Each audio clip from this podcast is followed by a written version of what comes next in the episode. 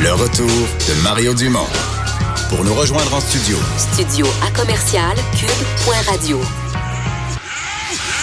Appelez ou textez 187 Cube Radio. 1877 827 2346.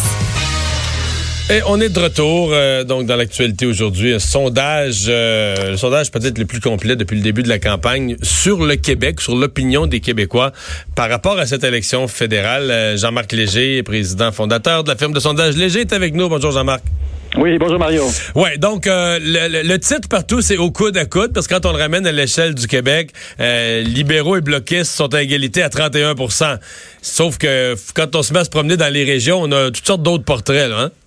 Ben, c'est pour ça qu'on a fait 3000 répondants, parce qu'on voulait avoir des données plus globales. Oui, il y a une montée du bloc à l'échelle nationale, mais ça veut dire quoi dans les régions du Québec? Et là, on voit que la montée du bloc, elle est dans toutes les régions du Québec, sauf peut-être à Montréal. Ouais.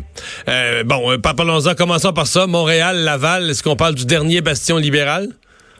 Oui, mais c'est un bastion libéral, puis je rajouterais l'Outaouais c'est naturel, c'est un bastion libéral. Forcément, le vote non francophone a un impact plus important. Fait que la conséquence, c'est qu'ils vont chercher davantage euh, de votes dans cette euh, dans cette région-là. Euh, c'est 43 pour les libéraux, 22 pour le bloc, puis 10 pour les conservateurs. Les conservateurs n'ont pas réussi à, à, pénétrer la forteresse montréalaise, puis même ils ont même reculé à, travers le Québec. Il reste quand même des luttes chaudes à Montréal. Fait que même si les libéraux sont fortement en avance, il y a des comtés où on ne sait pas trop ce qui va se passer. Rosemont. plus dans l'est de plus dans l'est de Montréal. Plus dans l'est. L'ouest de, Montréal, le nord de Montréal, c'est assez clair ce qui va se passer. Dans l'est, il y a toujours la pointe de l'île qui, est un comté euh, où le bloc est, fort. Mario, Mario Beaulieu a gagné la dernière fois. Puis là, on se retrouve dans Rosemont, Hochelaga Maisonneuve, euh, euh, Laurier-Sainte-Marie. Ça, c'est trois comtés là où c'est plus imprévisible parce qu'il y a des candidats forts dans les comtés. Puis ça peut avoir un impact sur le vote au final. Ouais. Euh, bon, si on s'en va, euh, l'autre euh, grande ville du Québec, la capitale Québec, c'est est-ce qu'on peut parler ça du dernier bastion conservateur? Avec Chaudière-Appalaches, il faudrait pour ajouter ouais. Chaudière-Appalaches. Rive-Nord, Rive-Sud, c'est ça? Ils peuvent perdre, perdre Oui, Québec à la c'est neuf comtés. Sept sur les neuf sont conservateurs. Fait que ça a été le bastion de 2015. Et là, aujourd'hui, et le bloc avait été éradiqué parce que les deux autres députés étaient libéraux. Là, on voit que ça s'en vient une véritable lutte entre conservateurs et euh, bloquistes. Mais les comtés sont tellement différents l'un et l'autre.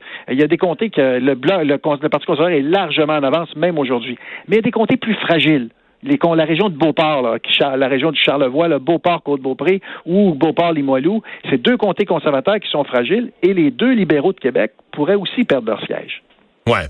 Euh, bon, dans les autres régions, parce qu'il y, a des libéraux euh, en Mauricie, il y a des libéraux en Gaspésie, il y a des libéraux euh, élus dans une partielle au lac Saint-Jean, dans les cantons de l'Est. Est-ce que la montée du bloc met finalement tous ces, dans plusieurs cas, ce sont des ministres même, est-ce que la montée du bloc met tous ces gens-là en danger? Moi, je pense que oui, il y a peu de comtés libéraux hors de Montréal et de la région de Montréal là, et de l'Outaouais qui ne sont pas en danger. Que même si en Gaspésie, il performe encore bien dans le sondage, le bloc n'est pas très loin derrière. Gaspésie, Bas-Saint-Laurent, donc une bataille entre le bloc et le Parti libéral. Et ma région favorite, c'est celle du Lac-Saint-Jean, la plus belle région du Québec, où là, c'est quand même imprévisible parce que c'est une lutte à trois.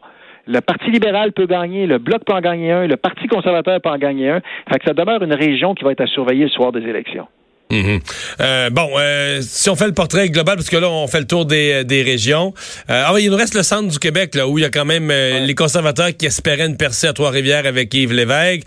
on a l'impression que dans la région du centre du Québec, tout le monde a des vedettes, sauf le Bloc, dont les candidats sont pas nécessairement mauvais, mais sont pas des vedettes connues. Est-ce que ça a empêché le Bloc de monter? Au début de la campagne, le centre du Québec est au cœur de la campagne parce que vous avez les conservateurs qui gagnent Québec et Chaudière-Appalaches, donc qui espéraient rentrer dans le centre du Québec. Vous avez les libéraux qui sont sur la rive sud qui espéraient rentrer dans le centre du Québec. vous avez le bloc qui, est très, qui était très fort dans le 4-5-0 nord qui essayait de rentrer du côté du, euh, du centre du Québec aussi. Mais là, aujourd'hui, la vague bloquiste est en train de rejoindre ces comtés-là. Il y a 10 comtés. Il y en a deux dans Mauricie où là, il y a deux grandes vedettes qui sont en danger. Ça ne veut pas dire qu'ils vont perdre parce que c'est quand même des gens qui ont un tir en dos. Le ministre Dans Saint-Maurice et euh, l'ex-maire de Trois-Rivières, Yves Lévesque. Donc, deux comtés où ça va les luttes seront serrées. Mais le centre du Québec et l'Estrie, euh, le bloc a un avantage. Fait que la majorité des comtés risquent de passer du côté du bloc. Mhm. Euh, bon, ce qui donne quoi comme portrait si on prend les, francophones? Parce qu'une façon de regrouper un peu l'ensemble des régions, évidemment, c'est de voir le portrait chez les francophones. Je, ne doute pas que s'ils sont ex avec les libéraux sur l'ensemble du Québec, les bloquistes sont premiers chez les francophones, mais à quel point? Et ça, c'est depuis le débat.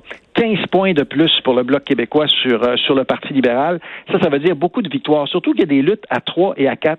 Fait que ce qui est différent des années dernières, c'est que tu n'as pas besoin d'avoir 50% du vote pour gagner un comté. Tu peux gagner avec 35% du vote. Donc, la montée du Bloc peut lui permettre de gagner quelques sièges, mais ça se joue à quelques pourcentages près.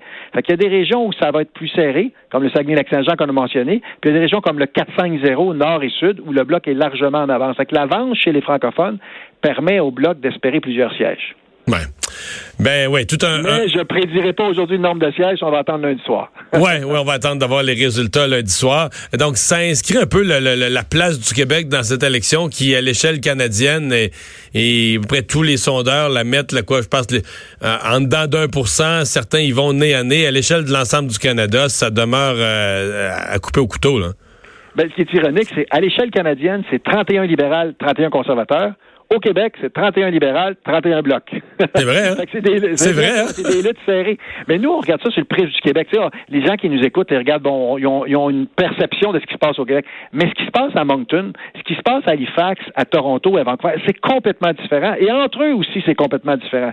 À hmm. Toronto, c'est une lutte entre le NPD puis le Parti libéral.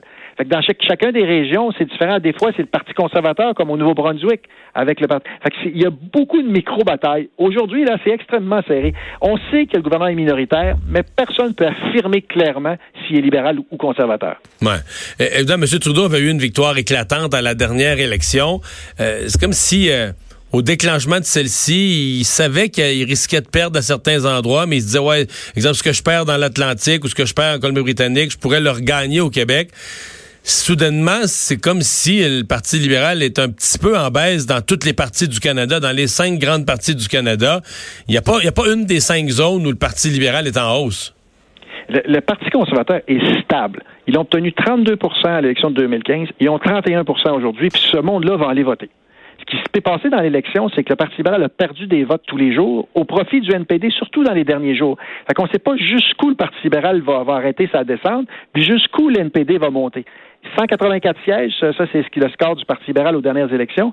Ils ne peuvent pas en perdre plus que 50, sinon ils perdent le pouvoir. Parce qu'en bas de 134, 135, ils perdent le pouvoir. Et les 50 sièges, aujourd'hui, on commence à les énumérer, puis on sait qu'ils vont en perdre des maritimes, ils vont en perdre au Québec, ils vont en perdre en Ontario.